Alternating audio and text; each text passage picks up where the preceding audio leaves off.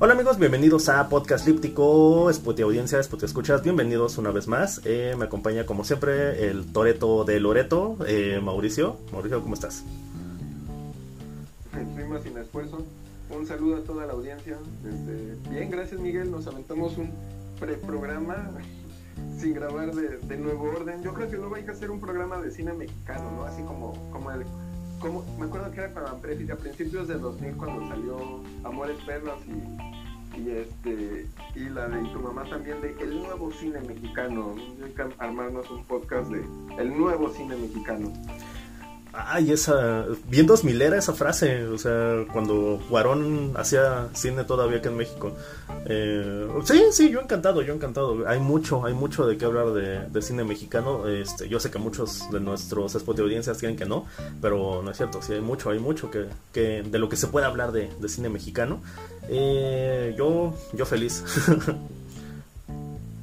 sí, hace poco vi una película de policía y me gustó bastante este director. Quiero ver más películas de él. Ahorita olvidé su, su nombre. Ahorita está haciendo un nuevo trabajo con Rooney O'Mara. Y, este, y es el director de películas como Prieto y Museo. no he visto Prietos ni Museo, este, pero me llama la atención. Fíjate que no me suena, no me suena, pero, pero bueno, yo creo que luego lo checamos. Sí, ahorita olvidé su nombre, este, pero, pero al menos una película de policías me gustó bastante. La película de policías me suena, o sea, se estrenó hace poco, si mal no recuerdo, ¿no? O sea, no es, no es placas y patrullas, ¿verdad? Este, no, no, no. No, este, de hecho hasta el pibe Coffee la recomendó entre sus películas favoritas del año pasado, me parece. Mm. Este, y es como un y es como un mockumentary se dice este tipo de películas como no bueno es que no es tal cual mockumentary porque la idea es que esté alguien grabando a huevo no y, se está cayendo el mundo pero la gente sigue con la cámara y no le pasa nada pero es como se siente como un falso documental y una, un pedacito pero de dos policías que son pareja. Sí, sí, sí, sí, ya me acordé de, de, bueno, de la recomendación de, del coffee, pero no, ahorita no me acuerdo. Es... Ok. Bueno, y las películas que vienen a continuación, pues son este. Son. ¿Son pochocleras, Miguel? ¿O qué onda? ¿Qué tal estuvo Doctor Strange? No la he visto. La quería ver en pirata, así grabada desde la poderosa calidad de un iPhone XS20, lo que sea. Pero no pude. Eh, pero sí, ya vi Batman en HBO Max y al menos a mí Batman me encantó. Pero no sé, estoy como indeciso con Doctor Strange. Ok, bueno. verla o no verla. Bueno, el tema de este episodio pues van a ser principalmente estas dos películas. Vamos a hablar muy rápido de Doctor Strange, que creo que es muy simple reducir, bueno, hablar de, Doctor Strange. Y después creo que me voy a colgar mucho hablando de, de Batman. Pero pues bueno, eh, respondiendo a tu pregunta Mauricio, está buena, o sea, Doctor Strange está muy buena, a mí sí me gustó, me entretuvo bastante, es una película muy digna de Sam Raimi, o sea, pones esta película al lado de Spider-Man 2 y, no agacha la cabeza para nada, o sea, se para erguida junto a su, a, a su hermana Spider-Man 2 eh, nada, realmente yo no tengo nada que reprocharle a esta película. O sea, terminé de verla y me quedé así de wow. O sea, la disfruté mucho y no tengo ninguna queja. O sea, como si tengo de Batman. O sea, sí tengo muchas quejas con Batman. Pero con Doctor Strange, o sea, terminó y dije, ok, para mí todo lo que está está bien. O sea, Sam Raimi hizo lo que hizo un trabajo impecable. Eh, es una película con su firma. Eh, o sea, tú la ves y, o sea, es que Sam Raimi, o sea, la verdad es que Kevin Feige no podía llegar y meterse y decirle a este señor cómo dirigir, o sea, porque realmente si Kevin Feige tiene su, su pinche, este, eh, bueno, todas sus películas basadas en sus no exactamente. Es gracias a Raimi. Porque recuerda que hubo, pero recuerda que hubo regrabaciones que pusieron al hijo de Sam Raimi a regrabar varias escenas. Fue como un mes y medio de, rodaje de nuevas escenas. que tengo entendido que el hijo de Sam Raimi se ha dedicado últimamente a hacer grabaciones de películas de Marvel, como Shang-Chi. O sea, él no dirige películas, sino lo contratan así de, ven, termíname esto y ya. Y ya va, trabaja, dirige y todo esto. Y yo creo que por eso no se siente tan diferente la película. Pero por lo que estaba escuchando, pues hubo regrabaciones. Eh, tengo entendido que Sam Raimi quería hacer una película de 2 horas 40 minutos y termina haciendo una película de solo 2 horas. Entonces, pues realmente nunca te vas a ir limpio ni en esta superproducción de, que son Star Wars o, Marvel de Disney. No, pero la firma es clara. O sea, tú ves la película y es clara. O sea, tú no puedes. Eh, no se pierde, no se pierde este la, el sello de Sam Raimi. O sea, está en cada, cada minuto, cada minuto que pasa la película dices, ah, o sea, yo he visto esto en Spider-Man 2 o he visto esto en Evil Dead o lo has visto en alguna parte de la filmografía de Raimi, o sea, en su mismo lenguaje audiovisual, o sea, los elementos están claros, o sea, la firma es clarísima, o sea, no hay pierde con, con que esto es una película de Sam Raimi, hasta se trae a su amigo Danny Elfman para que le haga la música de la película, eh, entonces, en ese sentido, yo no tengo ninguna queja con la película, para mí está perfecta, eh, un trabajo muy bueno y me dejó muy feliz. O sea, yo salí bastante contento de ver esta película. No, no se me antoja verla, fíjate, Miguel. porque al final de cuentas, ¿cuánto más puede seguir esto del MCU? Este. Ya, o sea, realmente yo solo lo veo así como de, ah, pues voy a volver a hacer algo. Y ya se levantó Sam Raimi, se echó un pedo y sacó Doctor Strange. Bueno, no tampoco, eh, o sea, tampoco, o sea, se ve que tiene trabajo, o sea, eh, o sea, que le echó ganas. O sea, sí la pensó, tiene secuencias eh, que, o sea, el mismo Raimi y el mismo MCU no había hecho. O sea, la cuestión es, ¿qué tan trascendental es esta película? Pues absolutamente intrascendente, diría yo.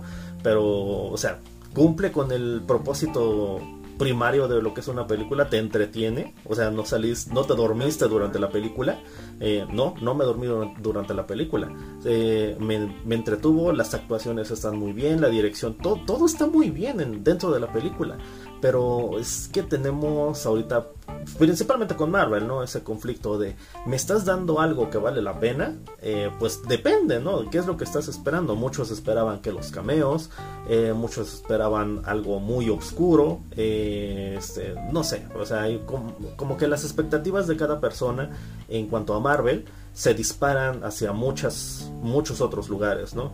en tu caso, pues me parece que ni expectativas tienes, pero, o sea, lo que pasa es que yo ya cambié mucho ese concepto de expectativas, Miguel. Primero, nunca pudimos haber esperado de esta película algo oscuro, porque es PG-13, o sea, eso es lógico, ¿no? O sea, si no lo podemos poner a pensar, y pues es apto para toda la familia. Ahora, yo con esto de las expectativas, yo ya no lo entiendo así como las expectativas altas o las expectativas bajas. Yo lo que la razón es como tengo ciertas expectativas en una película y esas expectativas no suceden y es ahí cuando me decepciono de algo. Entonces, bueno, al menos yo últimamente he entendido así el concepto de expectativas porque dicen, es que llego con las expectativas altas. Y no, yo creo que la gente llega con expectativas de un producto completamente diferente que cuando sucede ya no lo ves tan de mala calidad o de tan buena calidad que este que que pues termina siendo algo completamente que te sube o te baja. Por ejemplo, eso me queda muy claro cuando me cuentas lo de, de Superman, de Man of Steel. Tú me dices, es que iba con las expectativas muy bajas. No, es que tus expectativas era que iba a ser una mala película, que no iba a ser buena, que iba a tener un chingo de errores, huecos elementales, etcétera. Y llegas y ves esta película que no tiene todos esos errores que esperabas, sino tiene ciertos aciertos, ciertas virtudes, y te sube la película. Mientras que, por ejemplo, me lo pongo a pensar en Star Wars de The Last Jedi, toda la, todo el fandom de Star Wars, o sea, toda la gente con sus videos de, güey, es que esta va a ser la hija de, de Obi-Wan, no es la hija de Luke, no, y va a regresar Jar Jar Binks de la tumba como un maestro Sith, y, y Snoke es, es, es, es Kylo Ren del futuro. y van con unas expectativas completamente alocadas y llega este Ryan, ah, se me olvidó el nombre, Ryan Adam, se me olvidó no, el nombre no, del director. Eh, eh, de la segunda, ¿verdad? Ajá, de la segunda de Star Wars. Ryan Johnson. Ok, Ryan Johnson, el director de The Last Jedi. Y yo, por ejemplo, yo iba con unas expectativas completamente... Yo ni sabía qué estaba esperando de la película. Pero sí me sorprendió, o sea, a mí me sorprendió la película, viendo una relación que le crea Kylo Ren y Rey, viendo que, que Kylo Ren se chinga a Snoke, así de, no mames, se lo chingó el culero. Cuando en el principio de la película le lanza un rayo y lo manda a volar, ¿no? Y, y es completamente, o sea, voy con, con, expectativas muy diferentes. Entonces, a lo que me voy con esto de, del, del MCU, con Doctor Strange es que yo ya tengo expectativas de que me va a entretener mínimo la película. Que no va a ser una película realmente trascendente que me deje o me aporte algo muy nuevo. Que va a haber unos cameos medio interesantes que ya me los spoilearon en Twitter. Gracias, Twitter. La verdad, sí, gracias.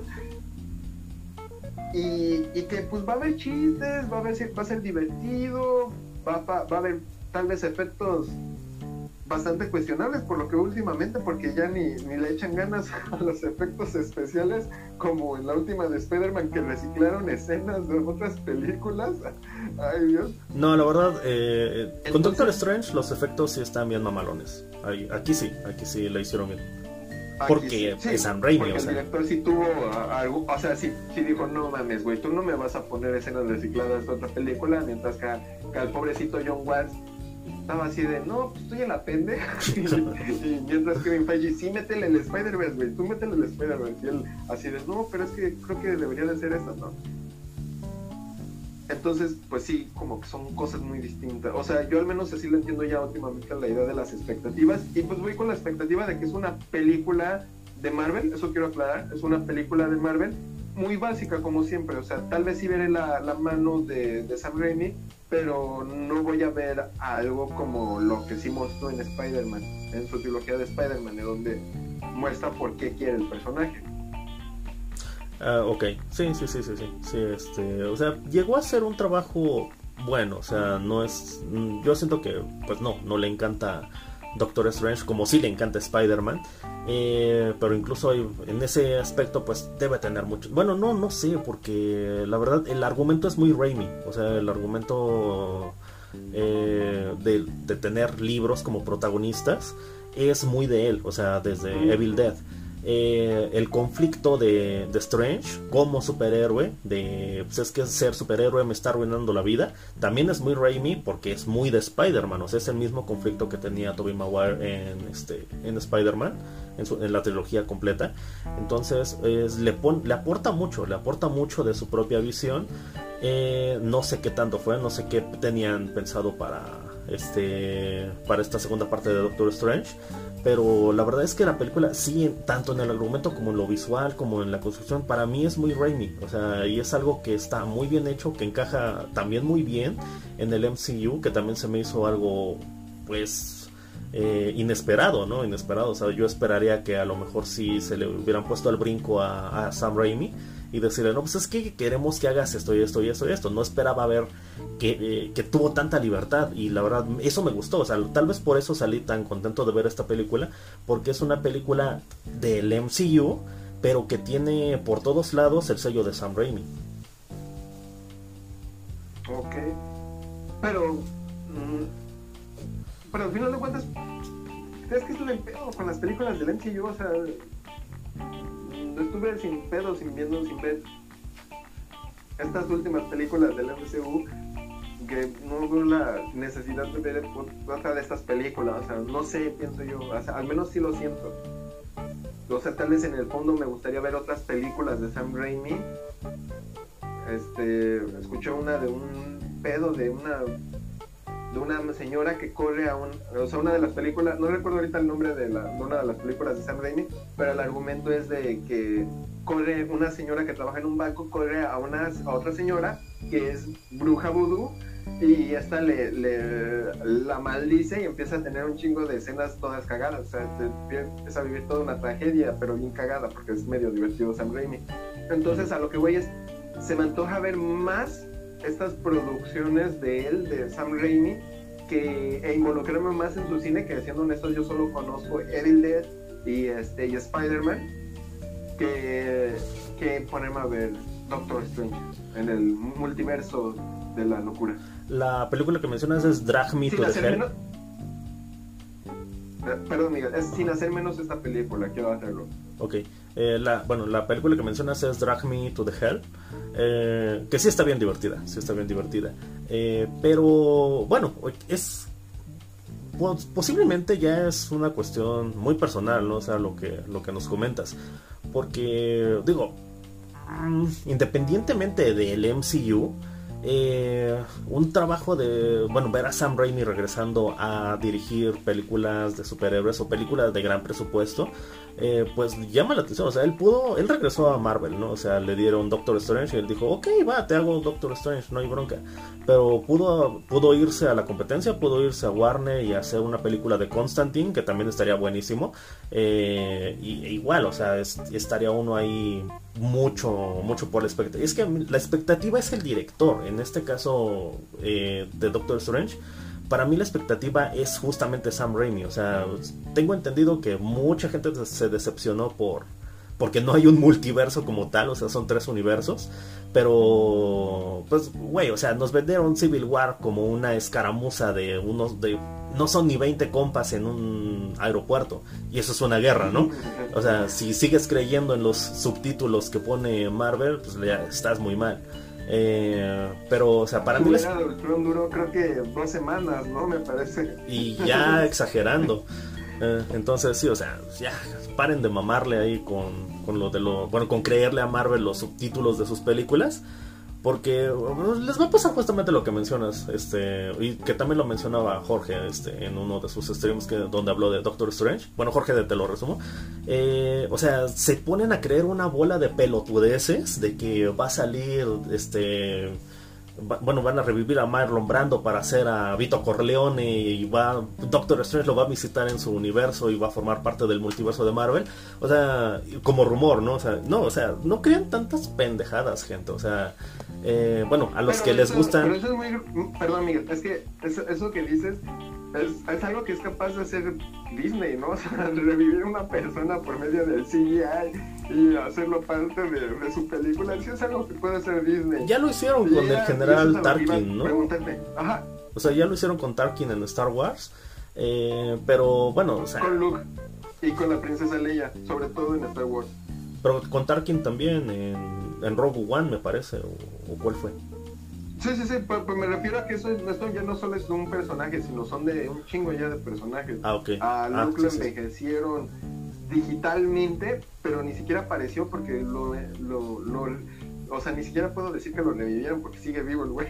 Mm. Pero hicieron un, look joven y con un software este le, le crearon sus diálogos este porque no mm. contrataron a Mark Hamill eh, y pues a Leia también la revivieron en la última película de Star Wars.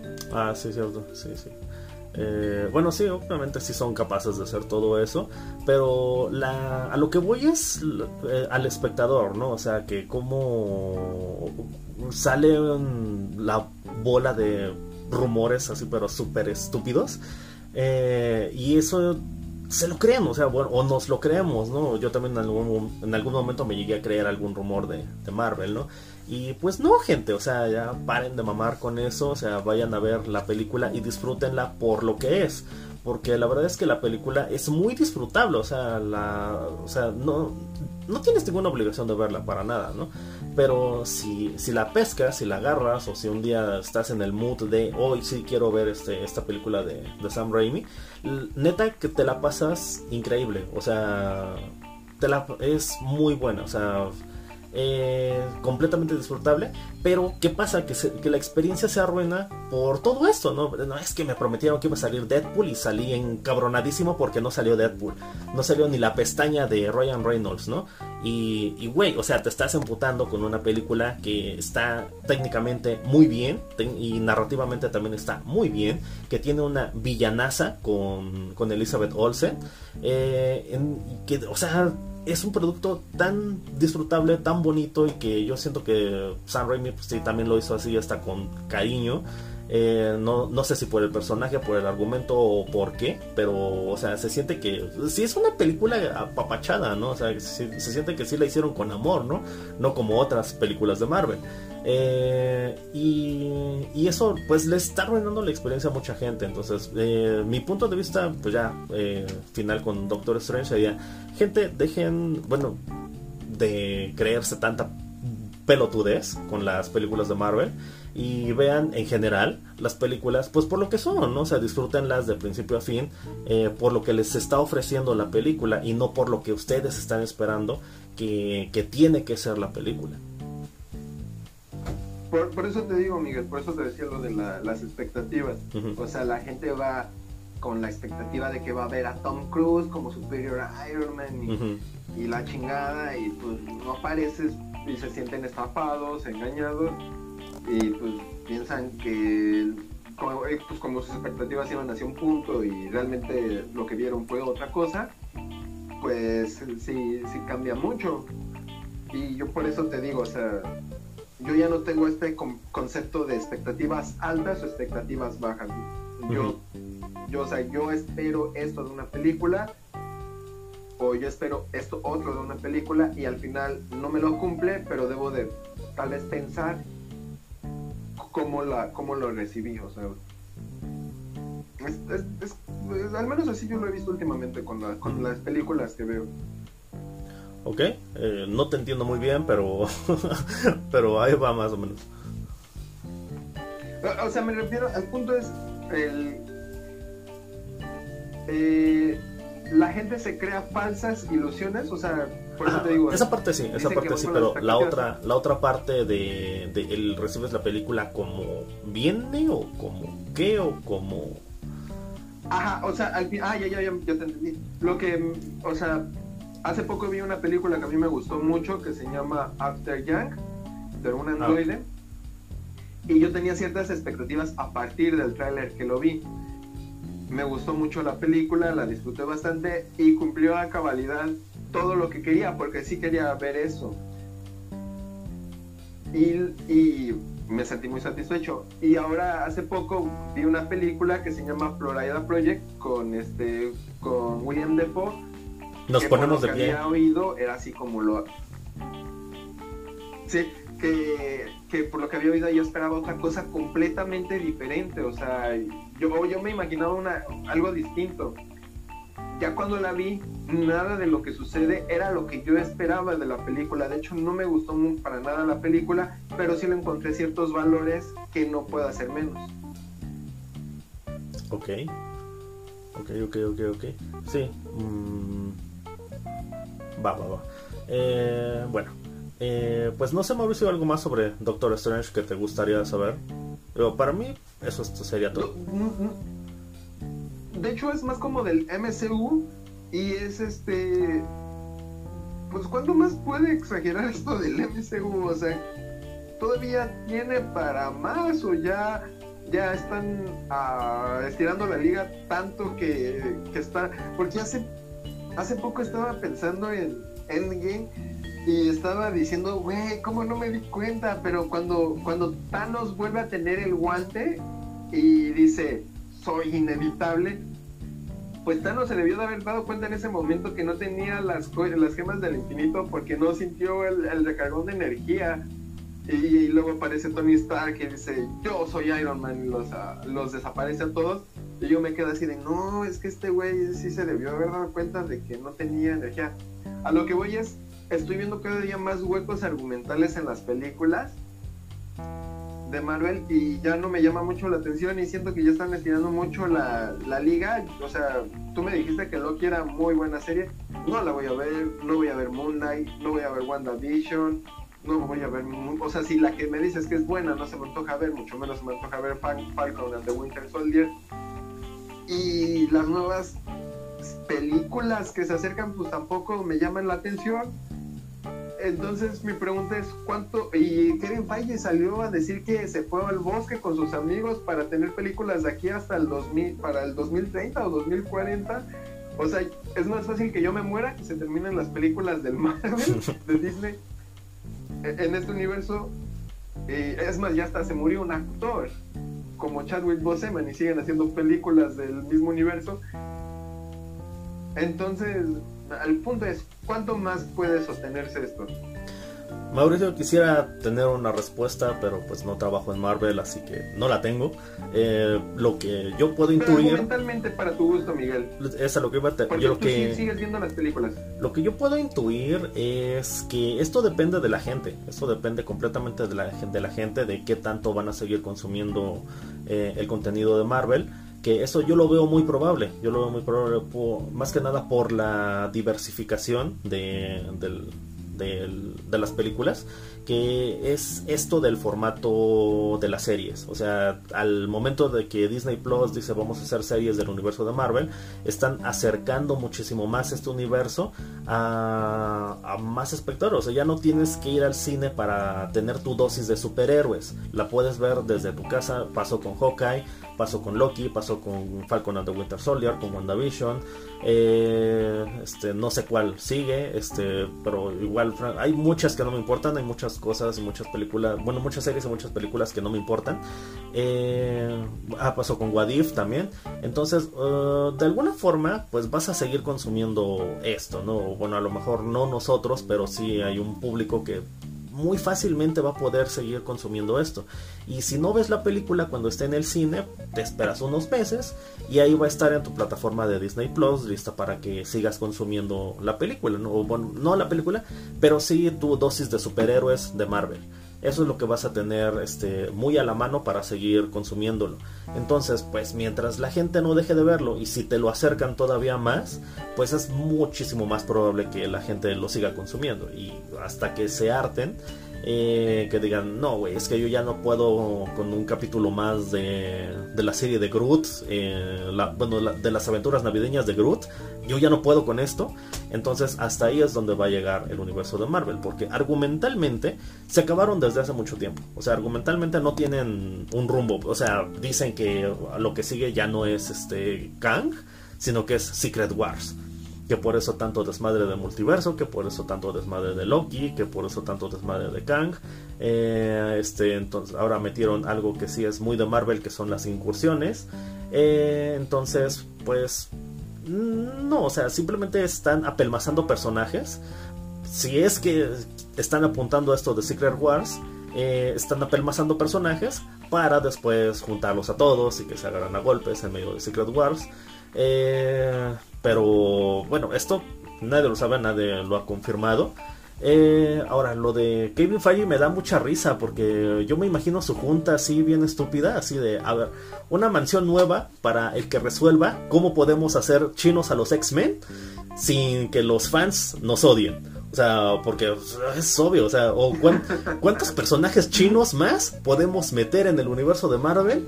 Eh, o cuántos personajes, este árabes o cuántos personajes más, este, no sé, de, tráiganme, tráiganme todo lo exótico de Marvel, ¿no? Y vamos a hacer un producto así bien pinche inclusivo, bien, este, eh, interracial, bueno, multirracial, perdón. Eh, entonces, eh, yo me imagino así su junto. O sea, realmente no están enfocados en una trama, no están enfocados en contar una historia que vaya hacia algún lado. Están ya más enfocados. O sea, ya que terminó la, base del, universo de Marvel, que sí tenía un argumento. Eh, pues ahora están simplemente enfocados en la mercadotecnia. A ver, ahora, ¿qué podemos vender? ¿Qué personaje tenemos que podemos vender a este mercado? ¿Qué personaje tenemos que podemos vender a este otro mercado? Eh, realmente esa es la prioridad para, para, ellos ahorita. O sea, su junta no fue para ver qué historia tenemos para contar, sino qué mercados tenemos para, para alcanzarlos, ¿no? Eh, entonces, eh, es lo mismo, están llegando al fondo de la mina para ver qué más sacan, qué más sacan para seguir comercializando este universo. Que pues sí, eventualmente cuando se le acaben los personajes que se pueden vender, pues es donde yo diría ya, ya, ya o vas a empezar a inventar personajes, o vas a sacar al, hijo de, de, Groot, o vas a sacar al hijo de Rocket, o no sé qué es lo que van a hacer, pero ese sí ya sería para mí uno de los límites más vergonzosos del universo de Marvel. O sea, ahorita se les acabó el argumento, pero tienen personajes para seguir vendiendo y tienen mercados a los que les interesa llegar, entonces esto no se va a acabar y sobre todo tienen una plataforma que los, que los sostiene bastante. Entonces, esto no se va a acabar ahorita. Eh, ni yo creo que en esos 10 años que ya planificaron, eh, pues tampoco, tampoco creo que se acabe en esos otros 10 años. cinematográficamente tal vez, eh, pero el contenido no va a dejar de producirse. entonces, le queda un buen rato. Y y por ejemplo, y esta película, ya para terminar, eh, ¿en qué punto la pones de, de, de, de del chorrocientos mil películas que tiene Marvel, ¿no? O sea, por eso ahorita ni me acordaba de la serie de Hawkeye. Pero esta película, pues, ¿dónde la pones? O sea, las pones entre las primeras, entre las cinco mejores, entre las tres primeras, tal vez la mejor, no sé. En tu gusto personal, claro, claro, claro no tengo bueno tengo una lista en Letterbox que sí es este el MCU rankeado puras películas no, no metí ninguna serie. Eh, y no no la he metido no la he metido en esa lista eh, pero yo creo que sí entra fácil en el top 10 a lo mejor en el 10 o en el 9 no o sea tiene que bajar a Guardianes de la Galaxia que que no sé o sea sí me gusta mucho Guardianes de la Galaxia pero también me gustó mucho esta, o sea, entonces eh, yo creo que fácil si entra en un top 10, por ahí de entre el 8 y el 10, eh, pero así bien, bien, bien no sabía decirte, o sea, pero, o sea, no está al nivel de Thor Ragnarok, por ejemplo, que sí es, esa es top 3. Eh, o Winter Soldier tampoco, o sea, no está en esos niveles, pero sí sigue siendo de lo mejor, o sea, no sin menospreciar este eh, bueno, no, sí, menospreciando las malas, o sea, menospreciando las malas películas, creo que sí está muy por encima de la media de lo que es el MCU, muy por encima. ¿Cuál es la media para tu gusto del MCU, Miguel? Algo así como Ant-Man, que pues agarran y se roban prácticamente todo lo que haría Edgar Wright en una película, pero más son. Sí, sí, yo creo que la media es Ant-Man. O sea, una película pues, que sí está bien hechecita pero que en, históricamente pues es una cosa completamente irrelevante. Que Doctor Strange también a lo largo, mientras siga pasando el tiempo, va a ser otra cosa completamente irrelevante. Pero toma relevancia cuando ves que es... Esta película, esta película. Aja, sí, sí, sí, la, la de Sam Raimi. O sea, en, pero yo hablo de lo que es el, el MCU, o sea, en la historia de lo que te está contando el MCU eh, lo que pasó en esta película, en, dos o tres películas más, va a ser irrelevante. Va a ser irrelevante que Wanda y el tordo raro se hayan agarrado a chingadazos. Pero en, la en lo que corresponde a la filmografía de Raimi, está bastante bien. O sea, si la sacas de ese contexto y la pones en el contexto de la filmografía de un director, eh, la verdad es que está muy bien, o sea, pero en lo que corresponde a Marvel, eh, hay pues muchas, muchas películas se van diluyendo, o sea, incluso Thor Ragnarok que nos gusta tanto, o sea, ya lo que pasó en el Ragnarok ya es irrelevante, o sea, ya es irrelevante que Asgard no, no exista. Aunque sí sea irrelevante por lo que veo en su película, o sea, es que son muchos personajes, es el problema, ¿no? Entonces pues no necesariamente los problemas que la quejen a, a Thor van a afectarle a Doctor Strange, ni los problemas que le afecten a Doctor Strange le van a afectar a Thor. Eh, pero bueno, es que está, muy complicado esto ya de sostener universos, me doy cuenta. Fue complicado desde el principio, pero bueno, funcionaba porque tenían un argumento y porque, bueno, un argumento así muy delgadito, pero lo tenían. Y sobre todo tenían una meta, tenían algo a donde llegar. Eh, y se llegó ahí y pues ahora ya no saben qué hacer. Creo que ese es el, realmente el problema que tiene Marvel ahorita.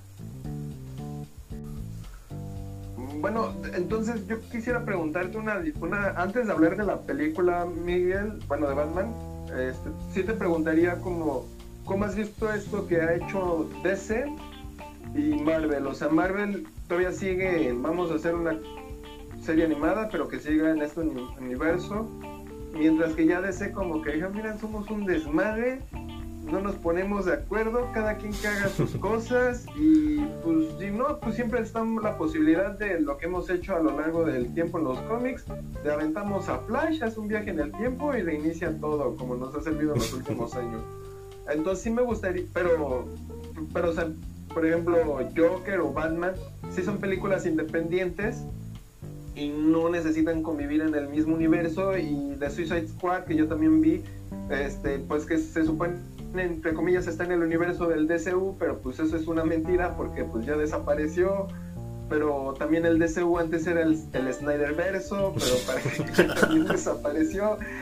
Entonces eh, entonces yo sí te preguntaría porque al menos yo personalmente sí vi Suicide Squad y salí bastante satisfecho con Suicide Squad, ¿eh? O sea, estaba bien cagada, o sea, los giros de tuerca, la historia, los chistes. Me gustó esto y, me gustó que tuviera este tipo de película con un humor muy irreverente y muy cagado. Y luego vengo y veo algo como Batman que ya está en un tono completamente diferente, que no se entiende, que se pueden sostener por sí mismas, que lo que pasa en Suicide Squad no le va a afectar a Batman que lo que hace el Joker en su película es un pedo muy ajeno y con hay tintes muy mamadores. O sea, me gusta esto personalmente, o sea, le está dando un aire a este género.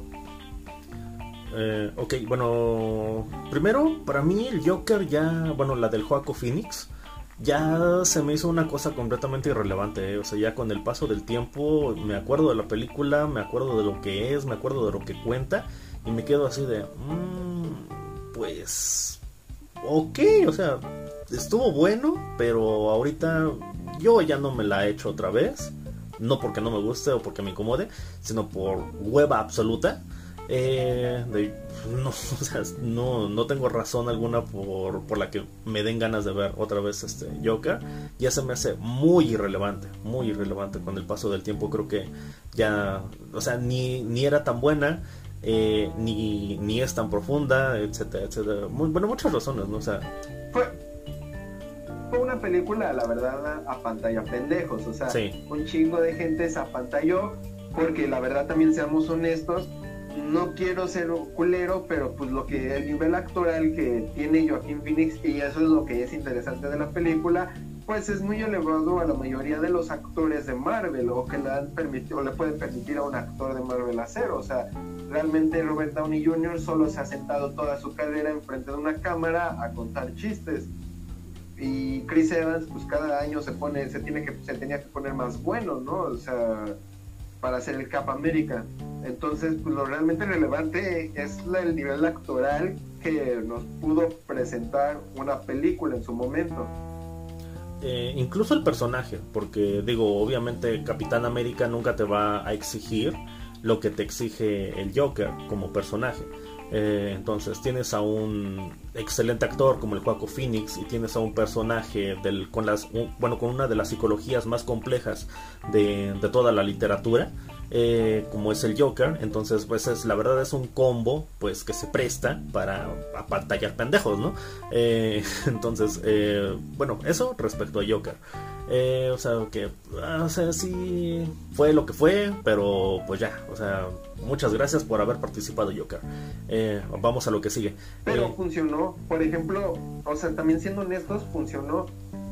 Yo no sé cuánto dinero han invertido también el MCU en esto, pero pues una película de bajo presupuesto en su en su en su género, el Joker y fue bastante redituable porque además no tuvo tanta competencia como al, al ponerla en octubre como lo sería un estreno en diciembre donde está todo más competido. Ok, sí, sí, eso sí. O sea, también a nivel económico también sí fue un parteaguas para su género. O sea, dijeron, güey, no tenemos que ser un pinche espectáculo. O sea, todavía me acuerdo de lo que me decías de, por ejemplo, Logan, Miguel, que me decías que no tienen que hacer una película de superhéroes en donde tengan que destruir a huevo el mundo para hacerla bien, ¿no? O sea, era una historia muy, muy sencilla, Logan, y en este caso el Joker, si es cierto, con, totalmente de acuerdo contigo, es intrascendente ya a estas alturas, pero pues igual se vuelve a disfrutar algo así que sea diferente y que te cambie el rumbo. Eso sí, eso sí, o sea, creo que eh, la gran aportación de la película no es la película como tal, sino el fenómeno que se arma alrededor, o sea, de es una película, como dices, de bajo presupuesto, que llega y la rompe, eh, que es una película que no, no está relacionada con nada de, de, lo que se ha hecho antes de, de Batman o de, del universo de DC. E igual, a pesar de que no tiene nada que ver, la gente va y, y la ve, o sea, y, y hablan de la película. Eh, entonces es, para mí esa es la verdadera aportación de, del Joker. Eh, que pues bueno, permitió que llegara una película como, como Batman, bueno, o el Batman. sí, o sea, por ejemplo, igual el Joker, o sea, no era algo, hablando de Warner, por ejemplo, creo que desde El Caballero de la Noche no veíamos algo así tan hasta cierto punto autoral, ¿no? O sea, por eso, insisto, fue como un respiro de, de algo tan monótono y a mí a mí al menos personalmente me gusta que cada uno se esté inventando su desmadre y hagan su pedo y, como les caigan. Sí, fíjate que sí. Eh, digo porque se ve la libertad, se ve la libertad de, del director de, pues yo quiero contar esta historia, no esta historia sobre el Joker. O sea, ahorita ya hay, anda, a mí me chupa un huevo el Joker, bueno, la película. Eh, pero el director tuvo la, libertad de llegar y contar su, su, versión este, o su historia que él quería contar, cosa que para nada pasa del otro lado con Marvel. Eh, y eso pues sí, sí es un parteaguas, es algo importante porque pues llega James Gunn y dice pues yo quiero hacer la película que ustedes no fueron capaces de hacer con estos personajes.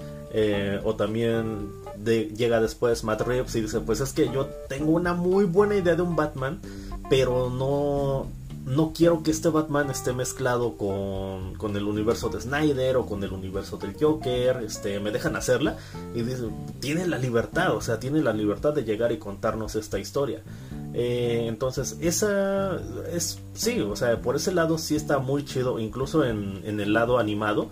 Yo, al rato que hablemos de ya de Batman, este, eh, quiero preguntarte sobre tus bativersos favoritos, porque eh, justamente en HBO yo estaba viendo la serie de Harley Quinn, eh, que está buenísima, está bueno, la recomiendo muchísimo, está muy muy muy buena esa, esa serie, que es, para mí se coló entre mi top 3 de bativersos favoritos, y es una serie animada, y es una serie animada que no tiene nada que ver, no es ni una continuación de la Justice League de, del Teamverso, eh, no es de los New 52, o sea, es una serie sobre Harley Quinn y un universo de, DC, pues completamente diferente, ¿no? De todos los anteriores de las películas de las series, pero que está muy bien hecho, o sea, te cuenta una historia y unos personajes eh, eh, muy carismáticos y con una bueno, con muy, tiene muy buenos chistes, o sea, sí, eso lo tengo que mencionar. entonces, pues la verdad, que tengan esta libertad, la verdad es que sí le cae muy bien, le cae muy bien este a, a DC eh, y nos cae por consecuencia muy bien a los espectadores.